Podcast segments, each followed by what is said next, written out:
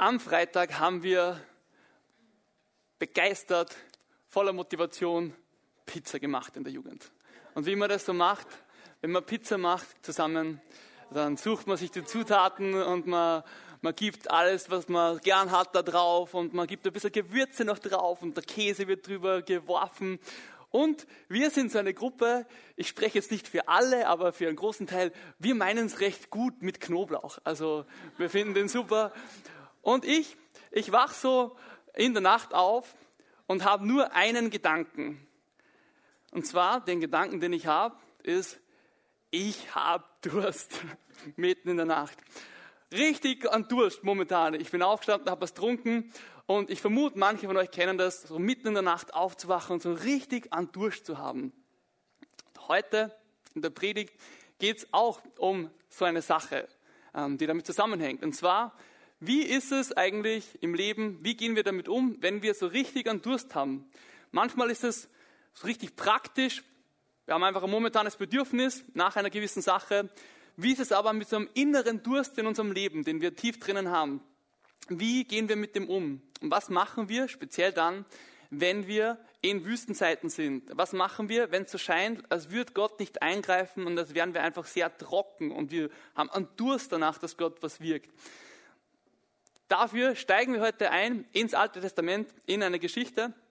Und der Titel von der Predigt heute ist Wasser aus dem Felsen. Wasser aus dem Felsen. Und wir lesen dafür heute aus Exodus 17, sieben Verse. Ihr könnt die Bibelstelle gerne aufschlagen und mitlesen und mitschauen. Ich lese mal die ganze Stelle am Stück vor. Exodus 17, 1 bis 7. Und die ganze Gemeinde der Kinder Israels zog aus der Wüste Sin ihre Tagreisen nach dem Befehl des Herrn. Und sie lagerte sich in Rephidim. Aber da hatte das Volk kein Wasser zu trinken. Darum stritt das Volk mit Mose und sie sprachen, Gebt uns Wasser, dass wir trinken. Mose sprach zu ihnen, Was streitet ihr mit mir? Warum versucht ihr den Herrn? Als nun das Volk dort nach Wasser dürstete, da murrten sie gegen Mose und sprachen, warum hast du uns aus Ägypten herausgeführt, um uns und unsere Kinder und unser Vieh vor Durst sterben zu lassen? Da schrie Mose zum Herrn und sprach, was soll ich mit diesem Volk tun? Es fehlt nicht viel und sie werden mich noch steinigen. Und der Herr sprach zu Mose, tritt hin vor das Volk, nimm etliche Älteste von Israel mit dir, nimm den Stab in deine Hand, mit dem du den niedergeschlagen hast, und geh hin. Siehe, ich will dort vor dir auf dem Felsen am Horeb stehen und du sollst den Felsen schlagen und es wird Wasser herauslaufen, damit das Volk zu trinken hat. Und Mose tat dies vor den Augen der Ältesten Israels.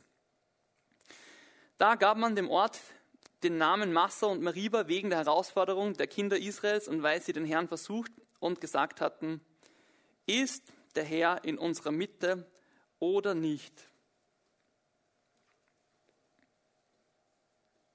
Jesus, danke, dass du da bist. Ich bitte dich, dass du in unser Leben reinsprichst, dass du äh, mir Weisheit gibst, das zu erklären und äh, verständlich rüberzubringen.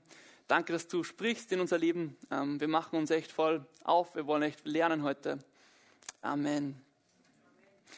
Ich habe heute drei Fragen an uns, die uns so durchleiten sollen. Drei Fragen, die so die Etappen durchgehen von dieser Stelle. Und ich fange direkt mit der ersten Frage an. Und zwar die erste Frage ist, die Frage, die sich die Israeliten auch stellen und die auch eine Frage ist, die in unserem Leben äh, manchmal wirklich ähm, existenziell und wichtig ist. Leitet uns, also leitet Gott uns Menschen wirklich? Leitet Gott uns Menschen wirklich? Wie ist es jetzt genau? Leitet uns Gott oder nicht? Es gibt Momente, da sind wir uns einfach nicht bewusst dessen und es ist nicht klar, ob Gott jetzt gerade da ist, ob er wirkt oder nicht. Und um das ein bisschen zu beleuchten, will ich einmal so einen Kontext für die Stelle schaffen. Und zwar, ich habe euch ja eine Karte mitgebracht. Ähm, ich erhebe nicht den Anspruch, dass die 100% korrekt ist, aber sie ist sicher interessant zum Nachdenken.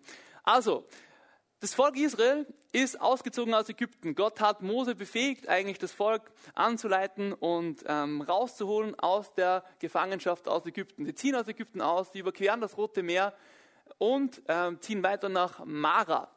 In Mara passiert Folgendes, und zwar in Mara ähm, ist ein bitteres Wasser, Gott macht es wieder nicht bitter und sie können das trinken und sie bekommen zum ersten Mal Hygienevorschriften, was sehr wichtig ist, dass sie nicht an Krankheiten sterben, in Mara. Sie ziehen weiter in die Oase von Elim. Dort gibt es schöne Palmen, sie haben sehr viel Wasser und sind vollkommen versorgt. Sie ziehen weiter in die Wüste Sin. In der Wüste Sin ähm, läuft die ganze Versorgung aus und sie bekommen zum ersten Mal Manna. Und dann sind wir eben in Rephidim, dort wo wir jetzt in der Bibelstelle sind. Sie lagern eben da Rephidim, das habe ich da eingekreist. Und da setzt die Stelle ein, in der wir jetzt gerade sind. Spannend zu wissen, man geht davon aus, dass circa sechs Wochen liegen zwischen dem Auszug von Ägypten und der Stelle, wo wir jetzt liegen. Okay? Zum Verdeutlichen, das ist nicht so lange. Was ist bei euch vor sechs Wochen passiert? Was war vor sechs Wochen? Wisst ihr es noch? Vielleicht auch nicht mehr. Die Israeliten waren auf jeden Fall noch viel vergesslicher, als wir das vielleicht manchmal sind. Was nämlich vor sechs Wochen bei ihnen passiert ist, sie sind durch äh, ein Meer durchzogen. Gott hat sie äh, da irgendwie mysteriös, wundervoll durchgeleitet und das Meer geteilt, ähm, wie man sich das genau vorstellen kann. Faszinierend ist auf jeden Fall, dass ein Haufen Israeliten äh, da durchziehen und ein Haufen Ägypter sterben, ähm, weil es das, ähm, sich wieder schließt, das Meer. Sechs Wochen nachdem sie erleben, dass Gott sie versorgt, in dem ganz praktisch, nachdem sie erleben, dass Gott sie versorgt mit Wasser, nachdem sie erleben, dass sie von einem Ort an den anderen gehen, wo sie versorgt werden, nachdem sie das Manna kriegen, setzen wir ein in dieser Stelle. Sie werden, Exodus 17, 1 bis 3, ich lese da noch einmal einen Teil vor, nach dem Befehl des Herrn nach Rephidim gekommen und hatten dort kein Wasser zu trinken. Spannend, oder? Nach dem Befehl des Herrn werden sie eigentlich nach Rephidim geführt und sind dort an einem Ort, wo ein wasserloses Lager ist. Wie wird das Volk Israel zu der Zeit geführt? In der Nacht gibt es eine Feuersäule, am Tag gibt es eine Wolkensäule, die ihnen vorausgeht und sie dorthin führt. Jetzt ist die Sache so, leitet Gott uns Menschen wirklich? Die Frage, die ich zum Anfang gestellt habe. Das wirkt ja fast schon schräg, oder? Wenn man sich das anschaut, das Volk Israel ist so klar da irgendwo geführt und geleitet von Gott und trotzdem kommt diese Frage aber immer wieder auf. Warum? Das wollen wir uns jetzt anschauen. Warum kommt die Frage immer wieder auf? Ich glaube, dass oft damit zusammenhängt, dass wir uns fragen, ist da jetzt wirklich Gott dahinter oder eben nicht? Ob es für uns verständlich ist oder nicht. Ist es gerade verständlich, was Gott macht oder nicht für uns? Psalm 48, Vers 15 heißt, das ist Gott, unser Gott für immer und ewig. Er wird uns führen in Ewigkeit. Das ist Gott, unser Gott für immer und ewig. Er wird uns führen in Ewigkeit. Was für eine Qualität hat Gottes Führung, wenn wir den Vers lesen? Was für Qualität steckt da dahinter? Gott ist jemand, der ewig führt und aus einer ewigen Perspektive raus. Das heißt, wenn er uns führt, wenn er was macht, sollten wir damit rechnen, dass es nicht immer für uns hundertprozentig verständlich ist im Moment, aber langfristig sich ein Bild entfaltet, das voll zeigt, wie Gott führt und leitet, auf eine richtig gute Art und Weise. Wir sehen dann aber weiter, vielleicht haben ein paar Leute verstanden, dass Gott irgendwo da drinnen steckt und dass er sie führt. Und da ist die Feuersäule und die Wolkensäule und so, ja, ich denke, Gott führt uns schon. Aber warum kommen wir jetzt an einen Ort, wo kein Wasser ist? Warum kommen wir jetzt wohin, wo kein Wasser ist? Meint Gott nicht gut mit uns?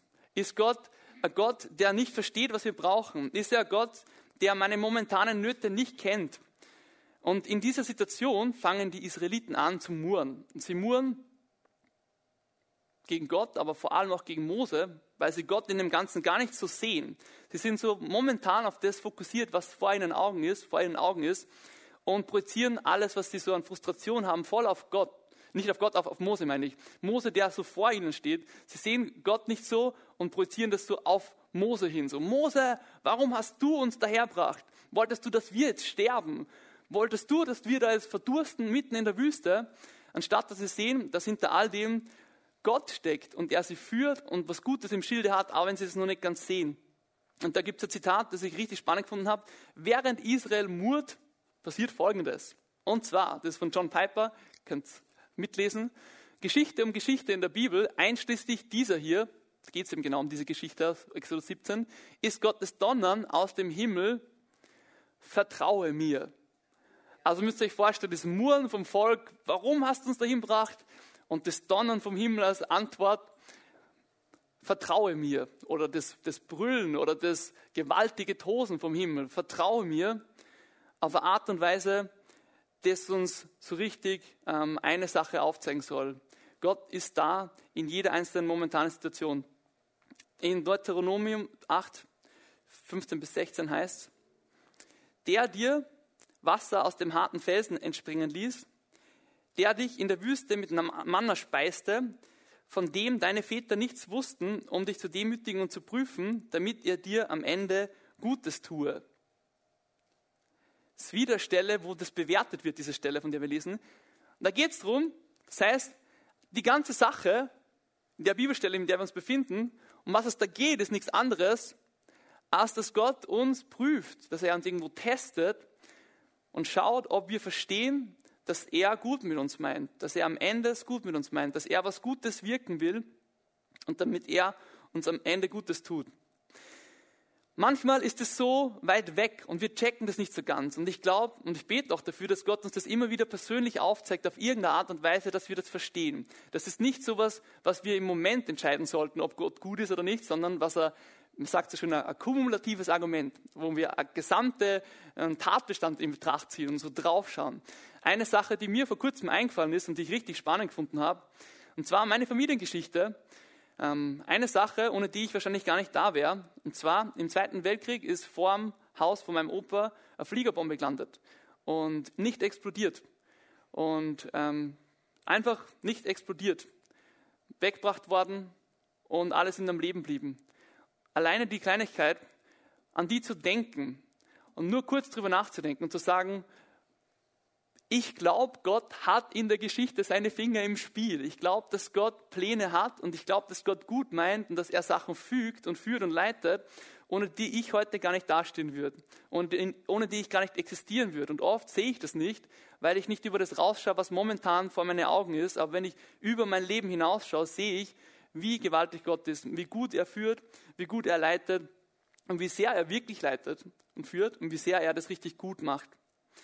Wenn wir das sehen, mehr und mehr, können wir nicht anders, als dass wir ähm, fest werden in Jesus, Ruhe bei ihm finden und anstatt, dass wir nur so absaufen in unserem Ich, das habe ich übrigens von meinem Papa, ähm, das hat ähm, er so gesagt, anstatt dass wir absaufen in unserem Ich, finde ich eine coole Formulierung, feststehen dürfen auf Jesus und wissen dürfen, dass er uns sieht, auch wenn wir es momentan nicht sehen, dass er uns sieht.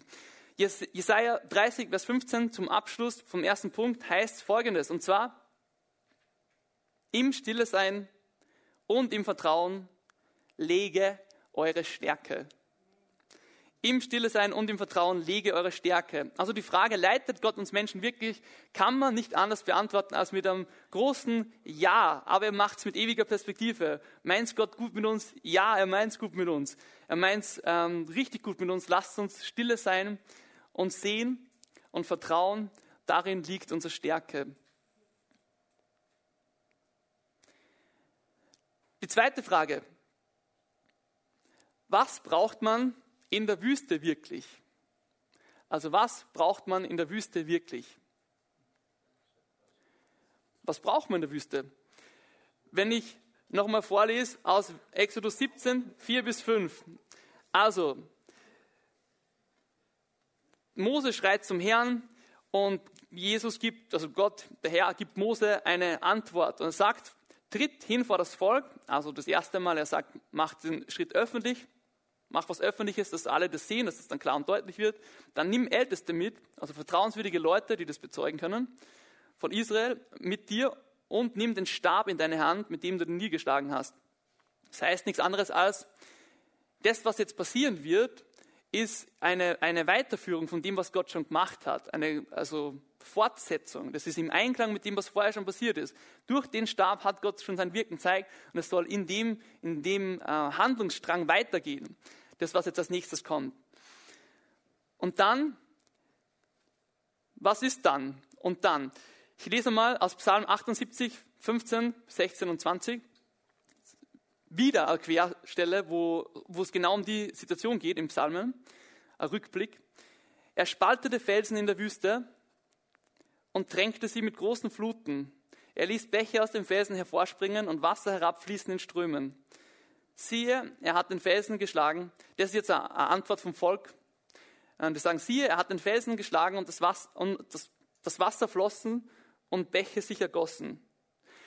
kann er aber auch Brot geben, wird er seinem Volk Fleisch verschaffen.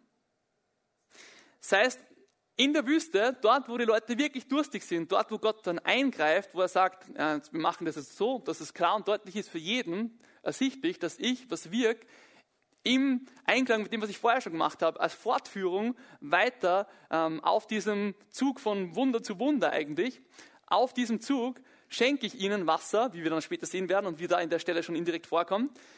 Und dann, was passiert dann? Das ist die große Frage, die ich für uns habe. Und dann, was passiert, wenn Wasser kommt? Was passiert, wenn wir dann dieses momentane Bedürfnis, das wir so stark haben, erfüllt kriegen? Was, wenn der Durst, den wir jetzt gerade haben, weg ist, weil wir Wasser zum Trinken haben? Was ist dann? Und dann, was brauchen wir in der Wüste wirklich? War das jetzt die Erfüllung von dem? Ist es das jetzt gewesen? Wir haben ja ein Bedürfnis gehabt in der Wüste. Wir waren durstig. Aber was ist jetzt, wenn das erfüllt wird? Wir lesen da in der Stelle, wie vorher gerade so, sobald das erfüllt ist, das Bedürfnis vom Wasser, ist die nächste Frage, kann er uns jetzt auch ein Brot geben? Und kann er uns dann auch ein Fleisch verschaffen? Andere Stelle ist richtig lustig, da geht es darum, dass das Volk Israel sagt, Ah ja, und übrigens, die Gurken waren auch super in Ägypten und die Zwiebel auch. Aber jetzt haben wir nicht einmal mehr Gurken und Zwiebel, sondern jetzt haben wir nur mehr Manna. Jetzt haben wir zwar Brot, aber eigentlich wären Zwiebel und Gurken besser. Und es kommt immer noch eins und dann und dann und dann und noch eine Sache und noch eine Sache, noch eine Sache. Und deswegen die Frage, was braucht man in der Wüste wirklich? Unsere unmittelbaren Bedürfnisse sind eine endlose Grube und in dem abzudriften und wieder abzusaufen in unserem Ich eigentlich, was wir wollen, ist es das, was wir brauchen, damit wir aus der Wüste rauskommen oder nicht. Ich will noch einmal zurückzugehen zur Stelle, und zwar Exodus 17, Vers 6, und dazu sagen, genau, haben Sie da? Und zwar, da steht, siehe, ich will dort vor dir auf dem Felsen am Horeb stehen. Andere Übersetzung, ich will dort vor dich treten oder andere Übersetzung, ich will dich dort erwarten. Also was brauchen wir in der Wüste wirklich?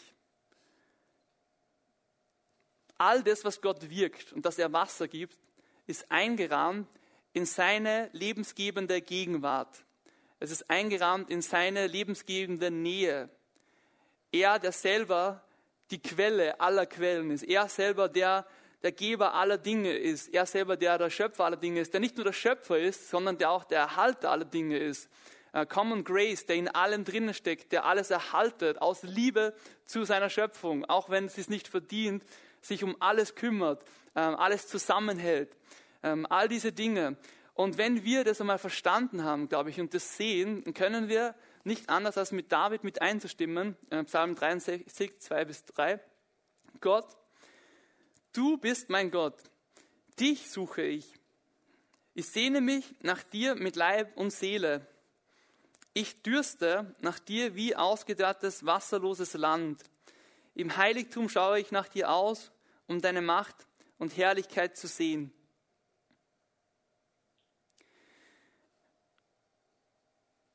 David gesteht sich eine Sache ein, und zwar, dass sein Inneres eigentlich komplett verdurstet ist und eigentlich leblos ist, wenn es nicht Gott hat. Es bringt alles verglichen dazu nichts, diese momentanen Bedürfnisse sind wichtig. Gott nimmt uns ernst in dem und er beschenkt uns und er versorgt uns immer wieder, hat es Jahr für Jahr getan im Leben von Leuten.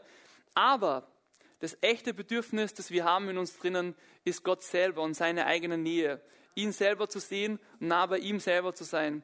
Und wie David zu sagen, ich bin ein ausgedörrtes Land ohne dich, Gott. Ich bin eine trockene Wüste ohne dich. Wenn du nicht da bist, ist alles andere eigentlich umsonst. Und wenn du nicht in meiner Nähe bist, wenn du deine lebensgebende Kraft und Gegenwart nicht in mein Leben gibst, dann ist es umsonst. Ich habe ähm, äh, Geschichte, wie ich eine Zeit lang nach einem Job gesucht habe und nicht gewusst habe, wo ich als nächstes arbeiten werde. Da habe ich ein Bewerbungsgespräch gehabt und ich bin hingefahren und zurückgefahren, habe das Gespräch dort gehabt, generell ein Gefühl gehabt, dass es okay ausschaut. Ich bin ähm, heimgefahren im Zug und ich habe mal ein Lied angehört. Und das Lied, ich habe euch den Text mitgebracht, und zwar in dem Lied heißt es folgendes, das ist die Textzeile aus dem Lied. Und da heißt um, in every season, also in jeder Jahreszeit, in jeder Lebensphase, you are the blessing. Also du selbst bist der Segen, bist du selbst der Segen. Und dann Jesus, you are my reward. Also Jesus, du selbst bist der Preis, du selbst bist die Belohnung oder der Schatz, kann man auch dazu sagen.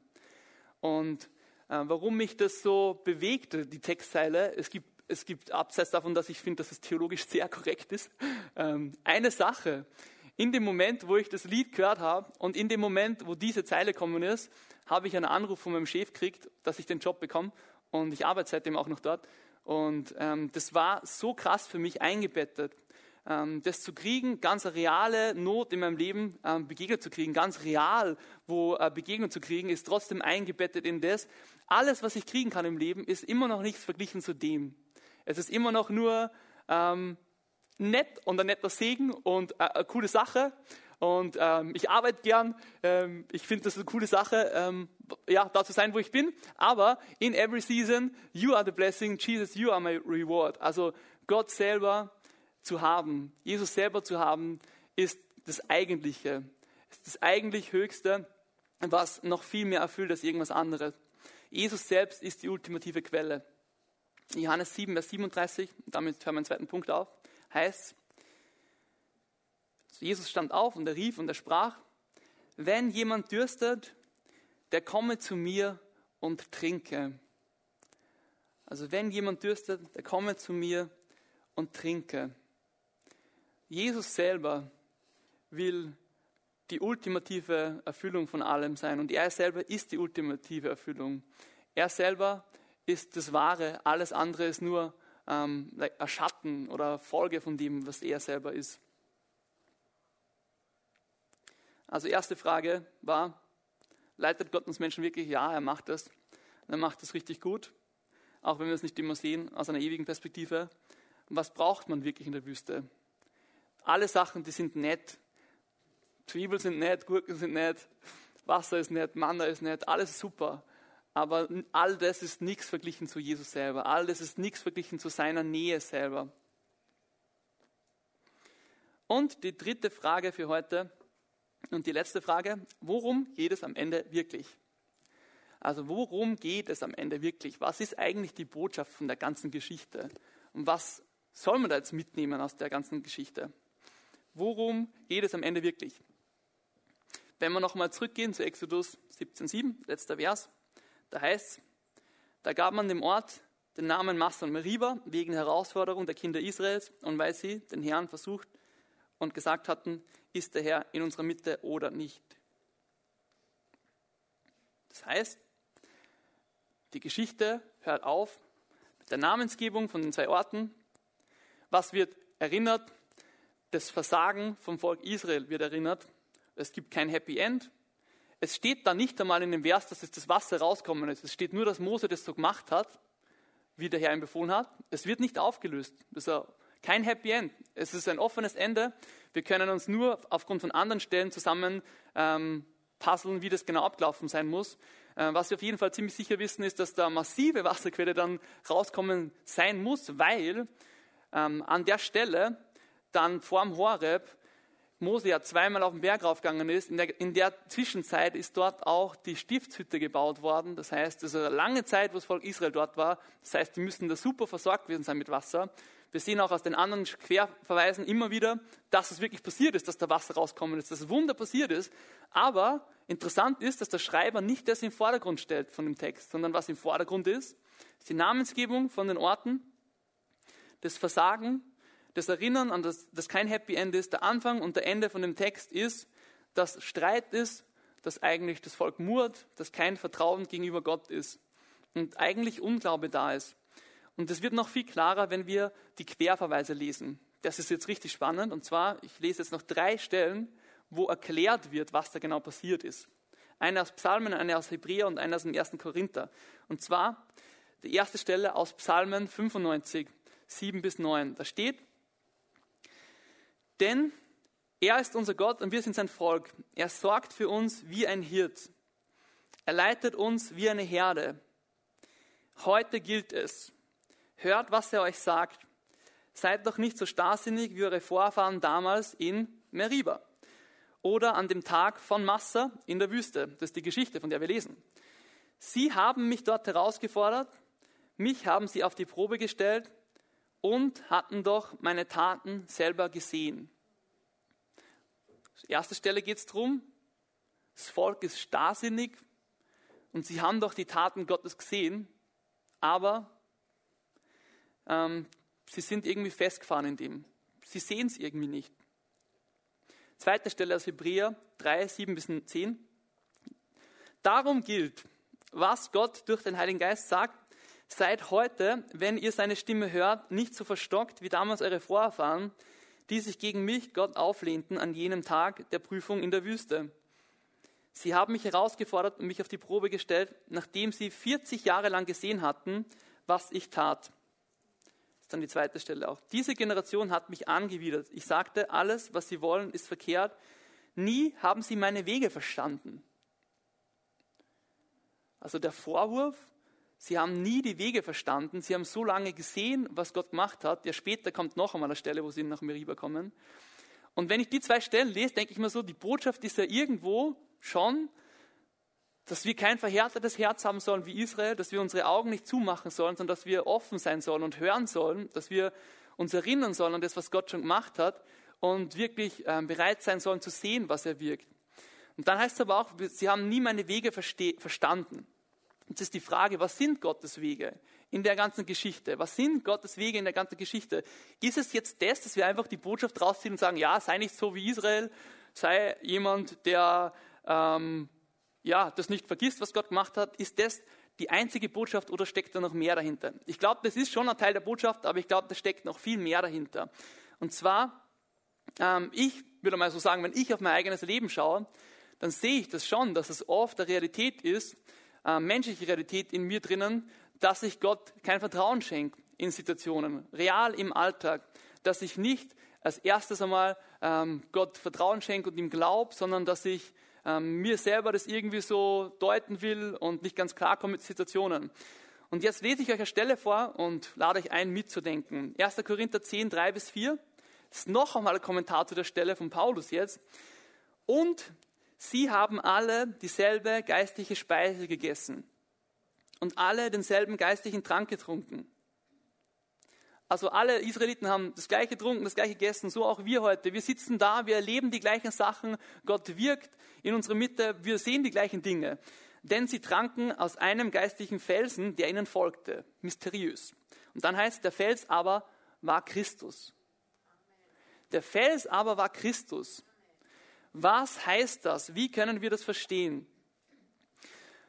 Was, wenn all diese Dinge, die in der Wüste passiert sind, angefangen von dem Auszug, angefangen von dem Manna, das das Volk gekriegt hat, der Fels selber, ähm, das Wasser, das da rauskommen ist, die Feuersäule, die vorangeht, die Wolkensäule, die die Leute führt. Was, wenn all das einfach nur eine Sache ist? Nicht einfach nur praktisch Versorgung von Volk Israel, was es auch ist, sondern ein Symbol für die unverdiente Gnade, die Jesus uns schenkt.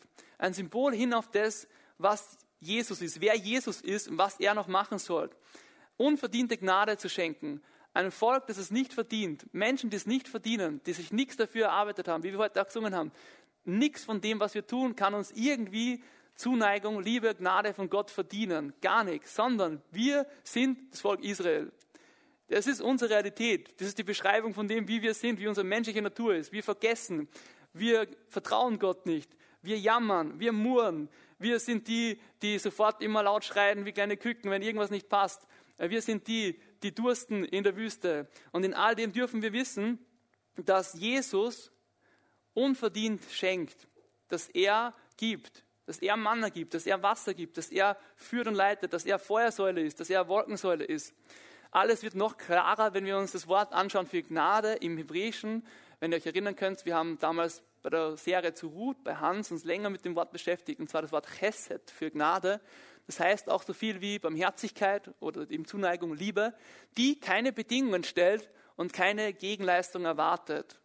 Das ist das Konzept von Gnade im Alten Testament, dem wir da begegnen, mit dem Jesus, mit dem Gott immer wieder beschrieben wird. 120 Mal kommt es vor im Alten Testament. Richtig spannendes Konzept.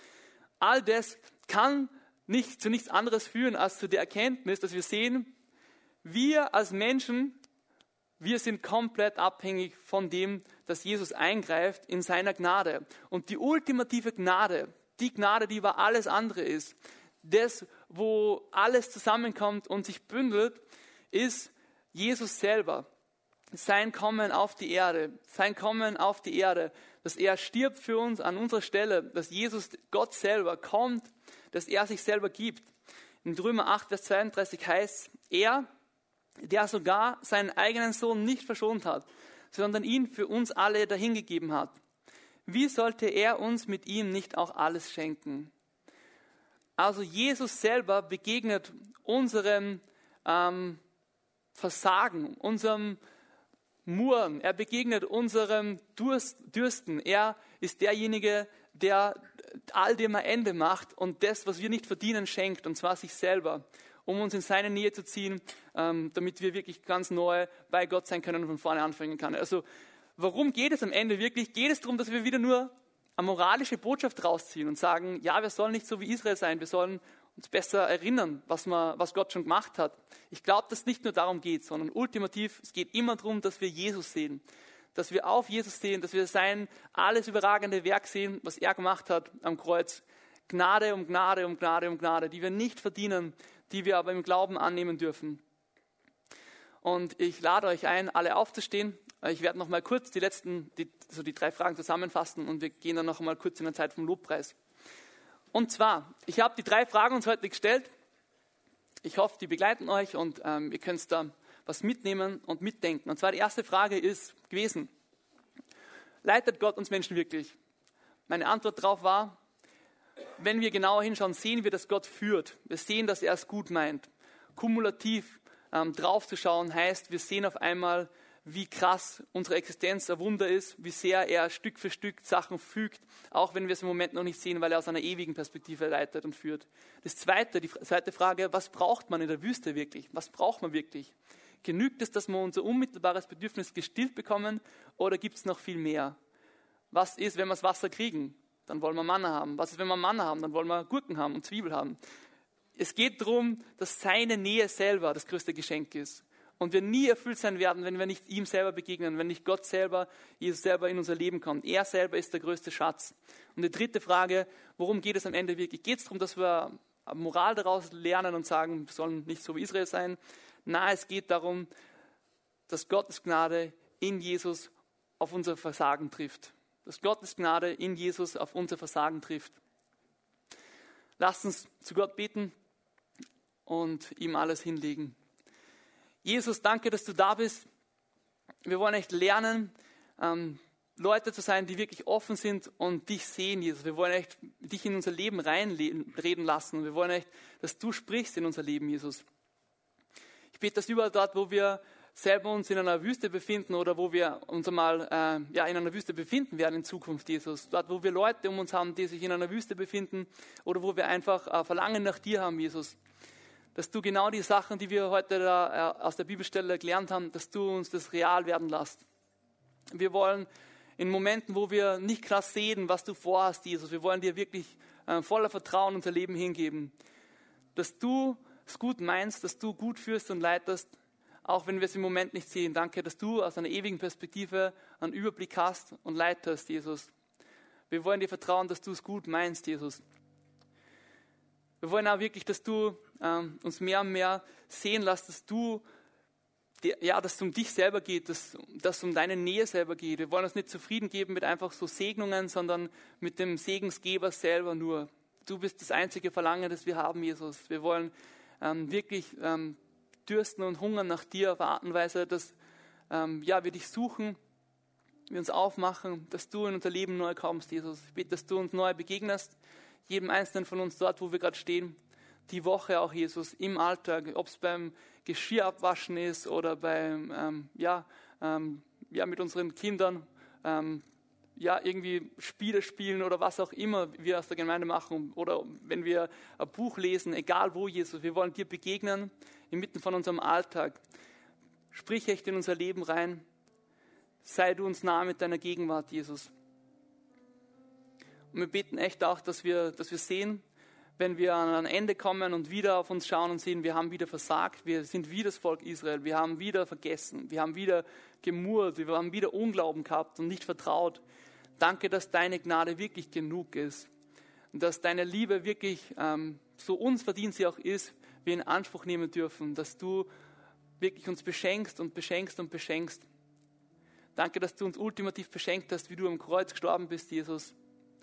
Unser ganzes Leben gründet sich auf dem, dass wir durch dein Erlösungswerk wieder ähm, bei dir sein dürfen, Jesus. Das ist einfach dein Werk und dir gehört alle Ehre dafür, Jesus.